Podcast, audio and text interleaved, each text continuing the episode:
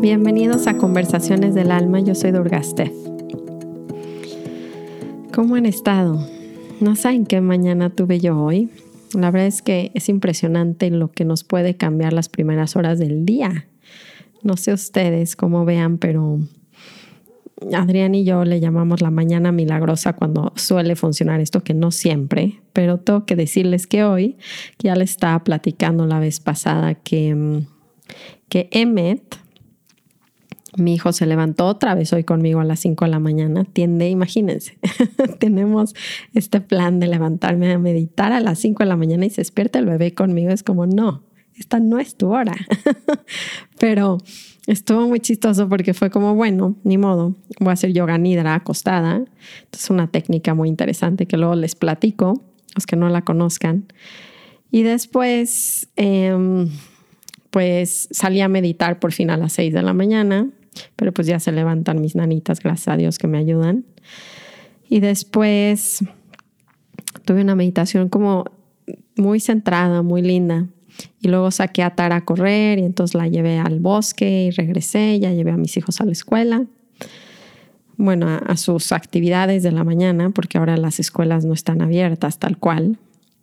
Y mm, y ya, ¿no? O sea, ya, ya con esa mañana, les juro que esas tres cosas hicieron que cuando sintiera el sol se sintiera como increíble, ¿saben? O sea, después de que logras, no sé, tomar bien tu agua con tu limón, tomar el jugo verde o el de apio, caminar en el bosque, bañarte con agua fría, que eso se me olvidó decirles, pero es sí, Además, hoy literalmente bailé con el agua fría de lo fría que estaba, Dios de mi vida, porque ahora sí se está poniendo bien frío el invierno, por aquí el agua.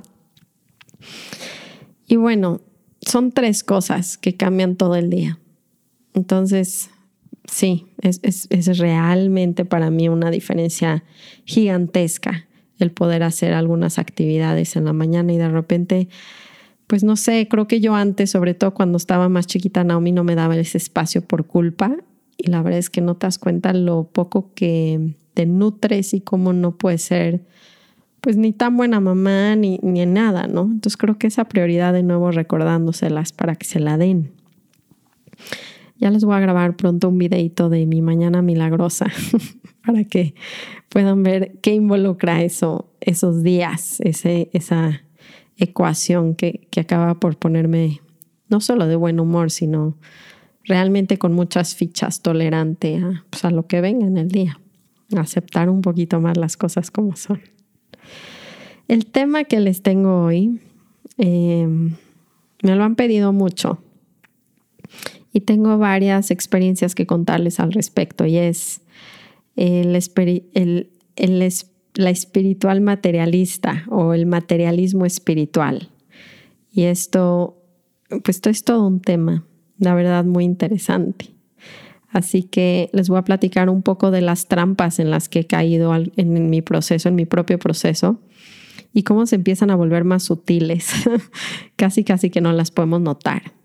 Entonces les voy a contar un poco de, de estas experiencias que he tenido. Vamos mientras a centrarnos juntos y a respirar. Entonces vamos a inhalar. Exhalo. Cierren un segundo los ojos, escuchen los sonidos a su alrededor. Inhalo. Exhalo. Ahora relajen el peso hacia el suelo como si pudieran soltar sus responsabilidades, roles, todo un segundo. Inhalo. Y exhalo. Generamos ese espacio tan importante para conectar.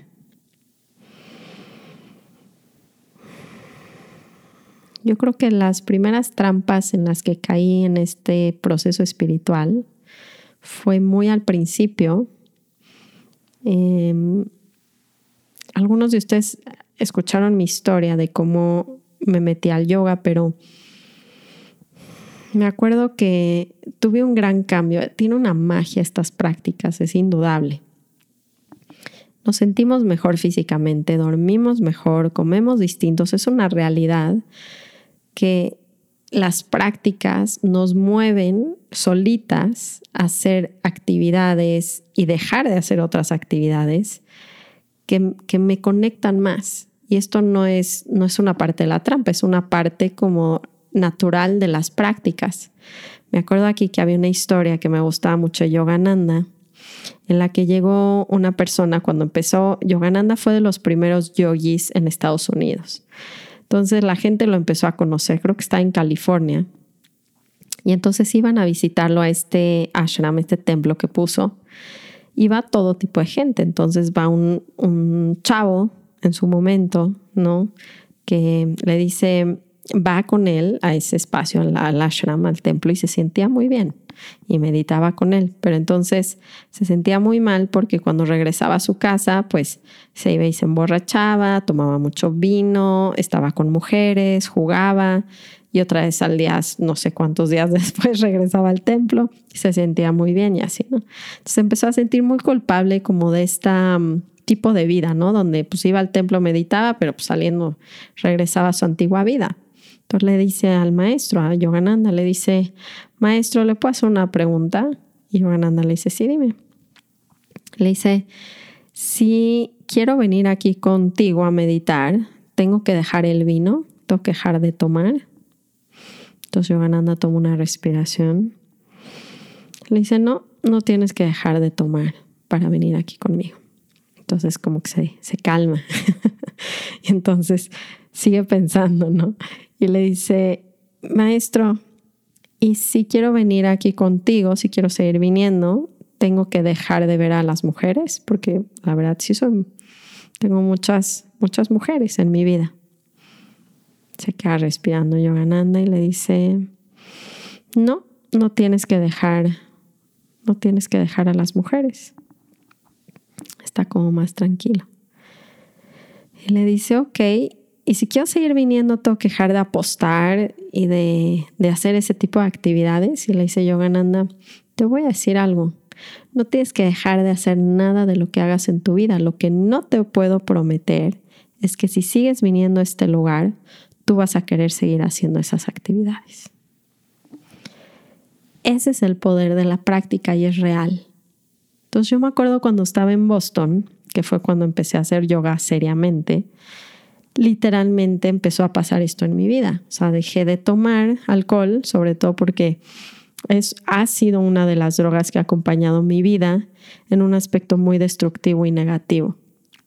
Y creo que por ser tan aceptada socialmente, de niña o más adolescente no tuve un warning más fuerte, pero realmente creo que viví consecuencias fuertes a partir del alcohol Em, y, me sacaba literalmente lo peor de mí. Era súper mala copa y sigo siendo muy mala copa y por eso sí tuve que parar, pero no fue, como bien lo dice Yogananda, como un impedimento del yoga. Más bien, la práctica nos hace entrar en cierta vibración que las cosas ya no, no tienen tanto sentido como antes. Ver ciertos programas de televisión, ya no, la comida también, ¿no? Como que naturalmente la práctica te va a llevar a, que te relaciones, comas y hagas actividades que te mantienen más en esa frecuencia que te hace la práctica. Entonces me volví vegana y, y hacía yoga siete veces a la semana, o sea, casi que no, no tomaba ni un día de descanso. Estaba, me sentía muy fuerte, estaba muy delgada, y pues sí, como que empezamos casi casi que a desarrollar poderes, por así decirlo, gracias a la práctica.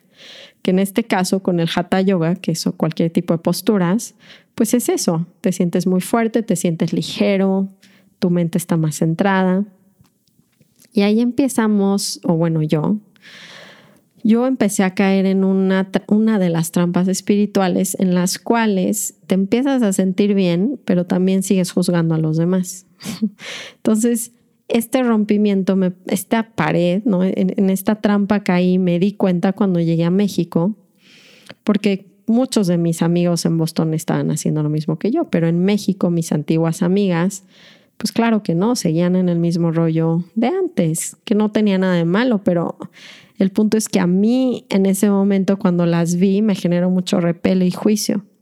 Y, esa es una de las primeras trampas, donde el ego va a usar el sentirnos bien en las prácticas para hacerse, para hacerse como que ustedes no valen nada porque ustedes no son veganos, ustedes no valen nada porque siguen fumando yo ya soy distinta. Y ahí hay una parte del ego muy fuerte.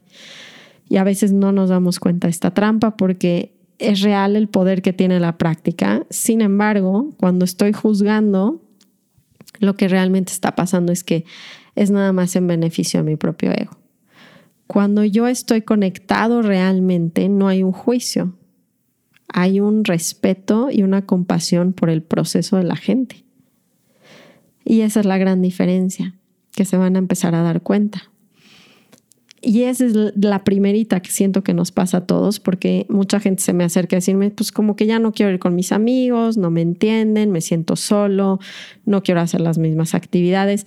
Y esto no quiere decir que regrese a hacer las mismas actividades, quiere decir que respete y entienda mi proceso y el de la gente y entienda que es evidente que me van a odiar mis amigas. O sea, es como, ¿por qué? O sea, claro que les va a picar porque es triste esto, pero es real. Cuando cambiamos, nos transformamos, le recordamos a la gente igual y que tendrían esa posibilidad y no la están tomando. Pero los tiempos son perfectos para todos. Y es natural que haya este como rechazo, esta resistencia de la gente de mi alrededor porque pues evidentemente a nadie le gusta el cambio, pero además me están recordando que tendría la posibilidad. Cuando yo sufrí mucho, eh, sufrí mucho una, una etapa cuando regresé a México porque estaba completamente sola, me sentía muy juzgada, pero porque yo estaba juzgando muy fuerte a la gente alrededor de mí. Y, y pues sí, o sea, había una frase ahí de, de una mariposa que me gustaba mucho ver porque era como una oruga diciéndole a la mariposa, has cambiado mucho. y la mariposa es como, pues sí, pero no puedo regresar a ser una oruga. Y no quiere decir que las mariposas es como, esto es lo, lo bueno, es como que las orugas tienen sus tiempos, así como nuestro propio proceso tuvo su tiempo. Entonces no hay mejor y peor, es nada más un timing específico para cada persona. Y no está mal. Entonces, hay una parte bien importante en la cual tenemos que entender que si de verdad queremos ayudar a los demás en nuestro alrededor, necesitamos respetar, aceptar y amar su proceso. O sea, es bien incondicional nuestro amor hacia las demás personas. Es como si no evolucionas al mismo tiempo que yo, ya no te quiero. ¿Podemos amar a la gente aunque estén en sus procesos? O sea, es una muy buena pregunta. Ese es realmente empezar a evolucionar en la práctica. El poder entender esto, o sea, el, poder ver que en mi proceso también existió un tiempo y que la manera que le puedo ayudar a alguien más a liberar su sufrimiento no es resistiéndolo y queriendo que cambie, porque la resistencia genera resistencia. Esto es una fórmula en el universo. Cuando yo quiero que mi pareja sea espiritual conmigo, lo único que estoy haciendo en esa, en esa resistencia de decir no te quiero como eres, tienes que evolucionar conmigo, es lo contrario, es mantenerlo atrapado. Y yo me di cuenta de eso bien duro en México, que el juego no es cambiar a la gente, es aceptarla y amarla como son, pero no nos gusta. porque nos enseñan desde niños a que nuestro amor es muy condicional. Y aquí la gente se confunde, porque entonces dice, entonces voy a seguir viendo a mis amigos de antes, pues igual y se puede, pero igual y no. O sea, no necesariamente amar a las personas y aceptarlas quiere decir que me quedo con ellas a su lado. Puede, puede ser real que necesita haber una ruptura pero los puedo seguir queriendo, los puedo seguir respetando, los puedo seguir admirando en sus propios procesos y entenderlos. Y ahí es una diferencia que no entiende en nuestra mente. Es como, o estoy con él y lo amo y vamos juntos evolucionando o nunca más. Y es como no, había una frase que decía Maharaji, decía, haz lo que sea que tengas que hacer con esa persona. Ya no sé si es Ramdas o Maharaji le dijo a Ramdas, pero no lo saques de tu corazón. Ese es el punto más importante.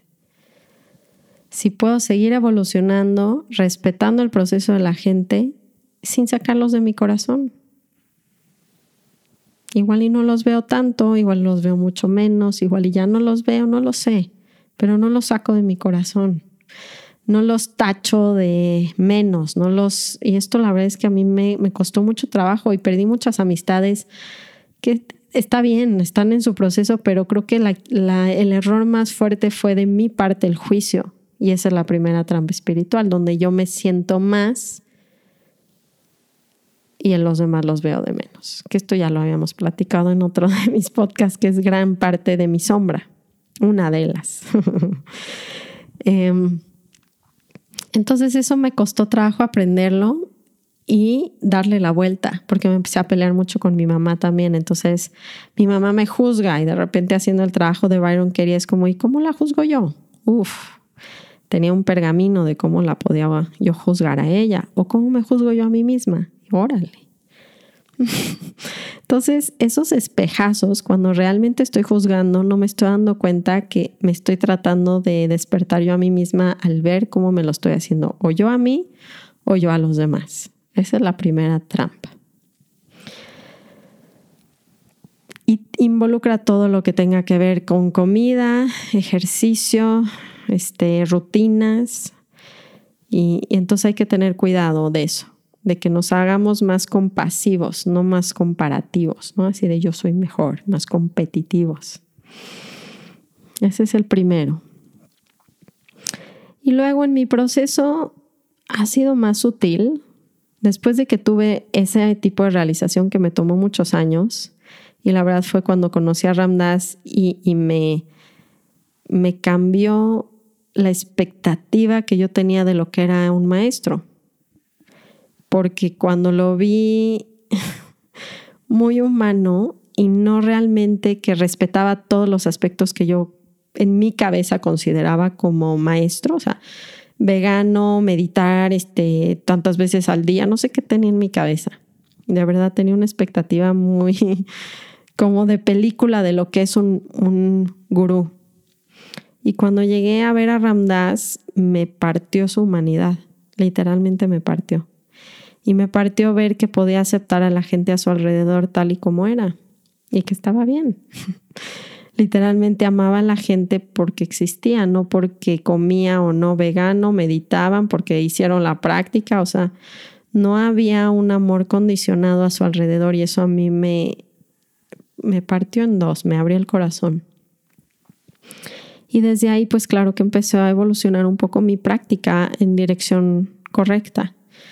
Y dejé de darle un poco de importancia a si soy, soy vegana, vegana, vegana. De hecho, tuve que romper un poquito, tuve como que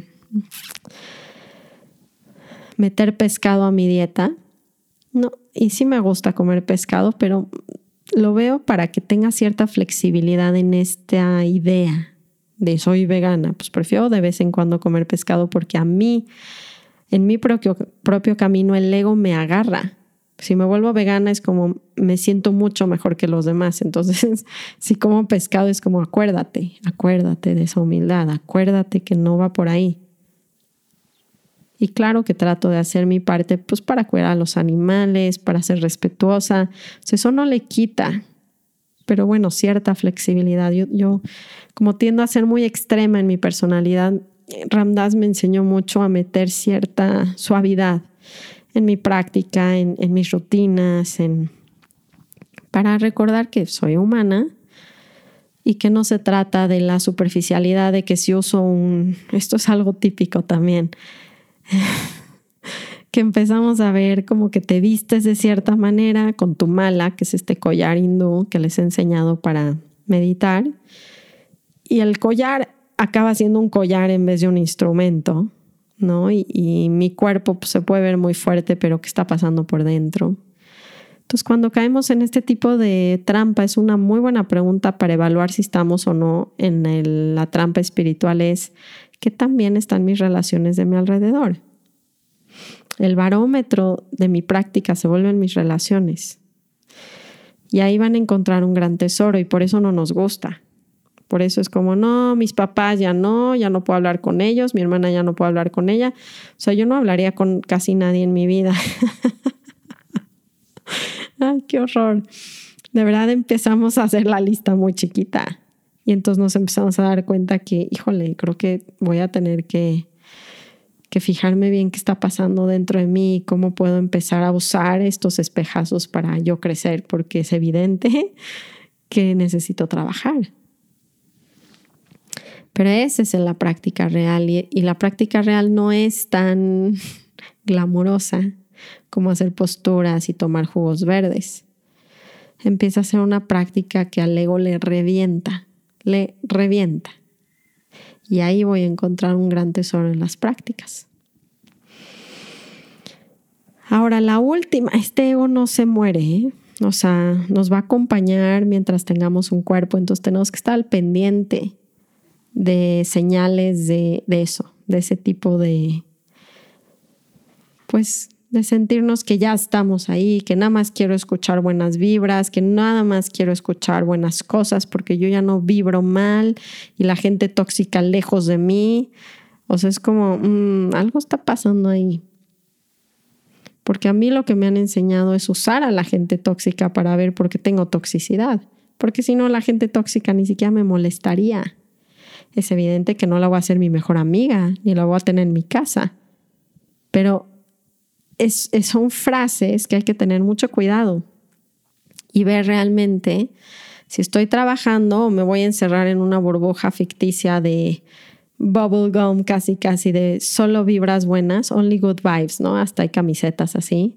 Si la tienen está bien, no pasa nada. Pero nada más dense cuenta como ese universo al que nos está metiendo y creo que mucho se jala a través del hatha yoga. ¿no? Es como me visualizo perfecto, ¿no? En ese momento como con toda vestida de Lululemon, que amo Lululemon, pero el punto es todo lo que representa ese estado como que el que creemos que ya. Y con nuestro mala y te estás fuertecito y estás flaquito y, juzgas un poquito por acá, ¿no? Y solamente quieres escuchar buenas cosas. Y creo que mi punto más dentro de esa trampa fue justo cuando me separé de mi ex socio en la escuela. Y regresé de ver a Ramdas y literalmente sentí que tenía que haber una separación porque me estaba creyendo mucho en ese mundo yogi. Y es bien duro. Es bien duro darnos cuenta de cómo puedo jalar las malas vibras, por así decirlo, para ver por qué me están molestando las malas vibras. Porque las malas vibras siempre han existido. Ramdas nos está quejando de las malas vibras, no va por el mundo diciendo aléjense de la toxicidad de la gente. Es como, a ver, si siento tanta toxicidad de la gente y tan mala vibra, ¿por qué me molesta tanto? Es muy distinto sentir y decir esto no me vibra, no me acerco, pero desde un punto les digo, es que ven, es muy sutil esta línea. Y seguramente están escuchando y dicen, ¡Ah! pero entonces estoy o estoy o no estoy. Y es algo sutil porque el ego espiritual es muy sutil. Creo que es el más difícil de identificar. porque usa la espiritualidad para, para esconderse. Es como, no, yo no, yo estoy, yo no. Y a mí la verdad, cuando trabajo espiritualmente me ha llevado mucho a lo contrario, a acercar las cosas que no me gustan, a ver las cosas incómodas, al ver los espejos y entender que mientras me moleste, y esta es su señal máxima, cómo saber si estoy o no perdido en el ego espiritual.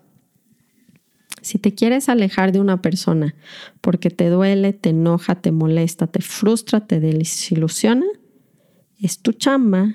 Entonces, acércate a esa persona porque todo tiene mucho que enseñarte. Si ya no siento nada, literalmente. Esta persona se va a alejar de mí normal, o sea, va a ser como algo literalmente tan sutil, energético, que nada más es como, pues no hacemos clic. Pero el no hacer clic no es lo mismo a me... ¿Saben? Que lo ves y... Oh, ese no. Ese es, ese es el ego espiritual. Escondido en el... Ah, me revienta esta vieja. Ah, no soporto este... Es un inmaduro asqueroso.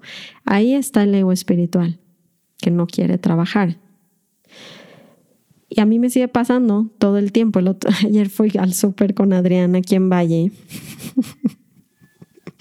En el camino tuve tantos juicios que dije, wow, Adrián, necesito unas 10 hojitas de Byron Katie para mi camino de regreso.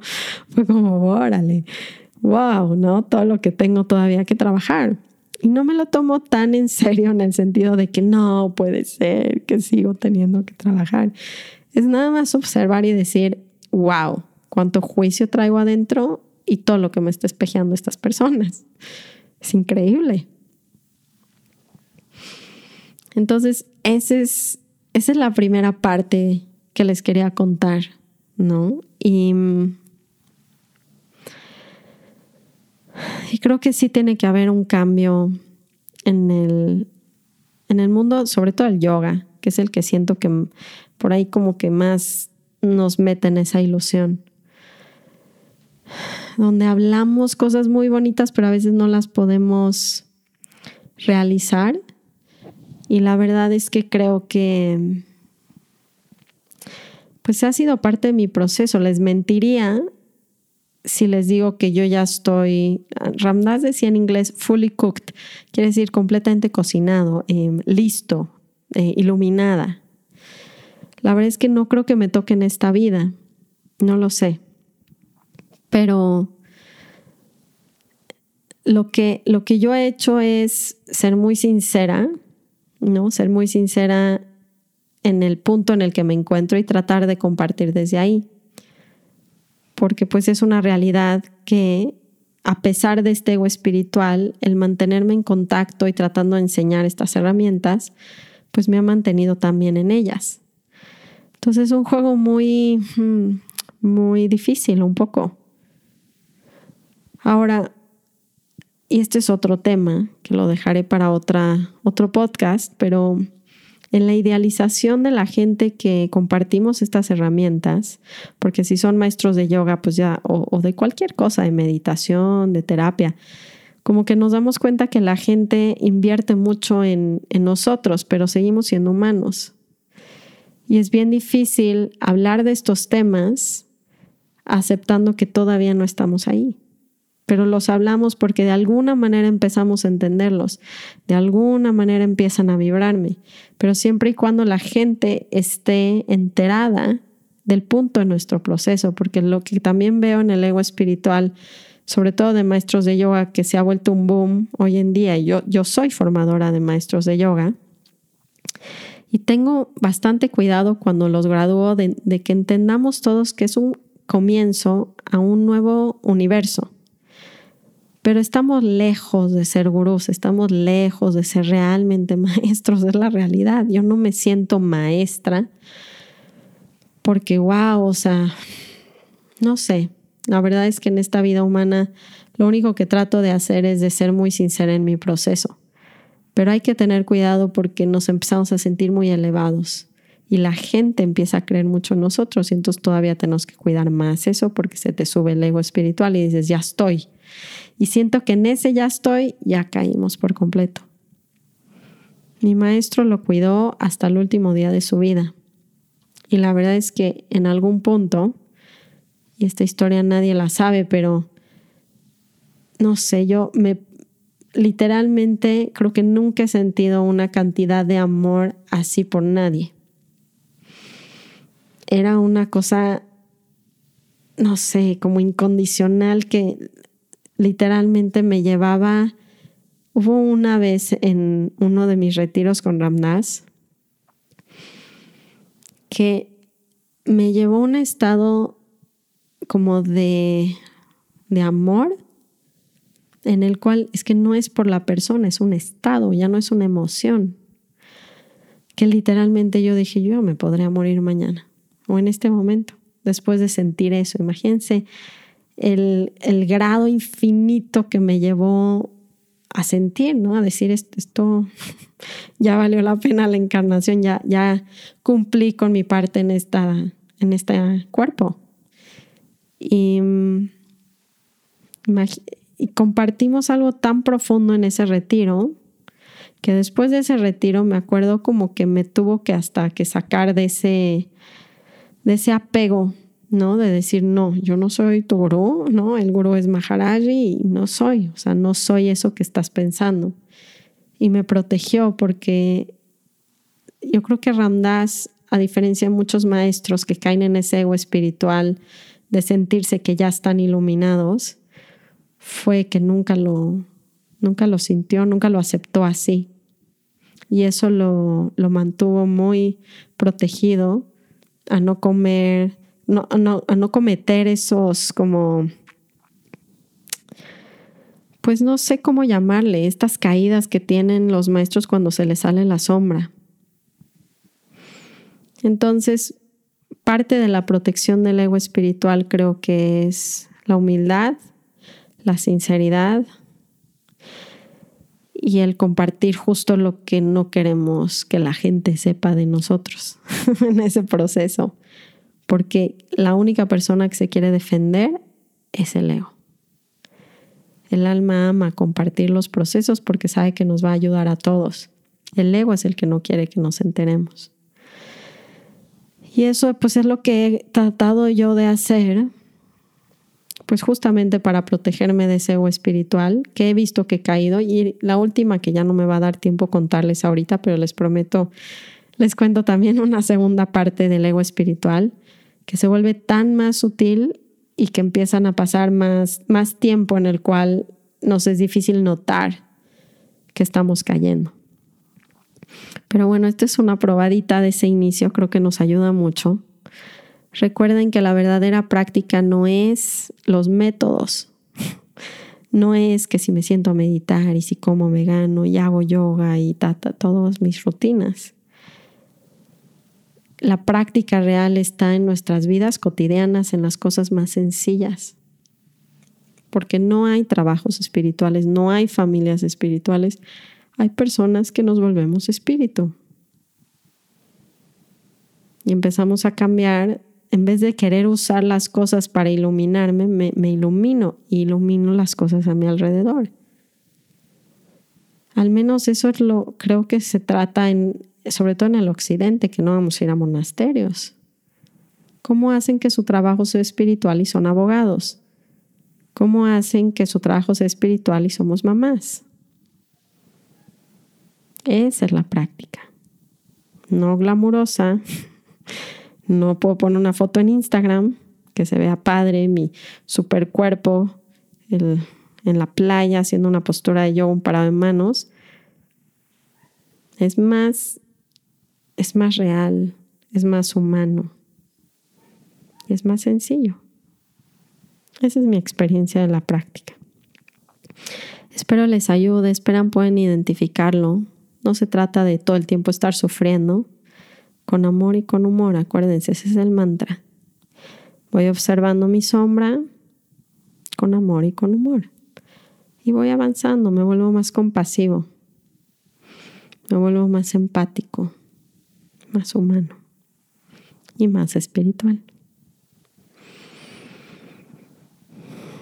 Muchísimas gracias como siempre por escuchar. Definitivamente me escriben mucho y les agradezco. Pues que les ha ayudado esto. La verdad es que es mi, mi pasión por, por grabarlo, es que a alguien le pueda servir. Entonces, si les sirve, creo que ya está la misión ahí. Y bueno, pues compártanlo con quien creen que pueda evidentemente ayudar. Hay varias meditaciones también si quieren empezar con eso o quieren seguir. La Sangha también me andan escribiendo mucho, esta comunidad en línea que estamos creando. Va a abrir inscripciones de nuevo en enero, entonces estén al pendiente de eso. Y el retiro, que me han escrito ya también, lo vamos a trazar porque esto del COVID se está poniendo medio duro. Entonces vamos a dar un poquito de tiempo y espacio para estar más seguros y contentos todos juntos físicamente. Les aviso próximamente, síganme en Instagram si no me siguen. como Durgastef y estamos por aquí en contacto. Somos uno. Muchas gracias. Namaste.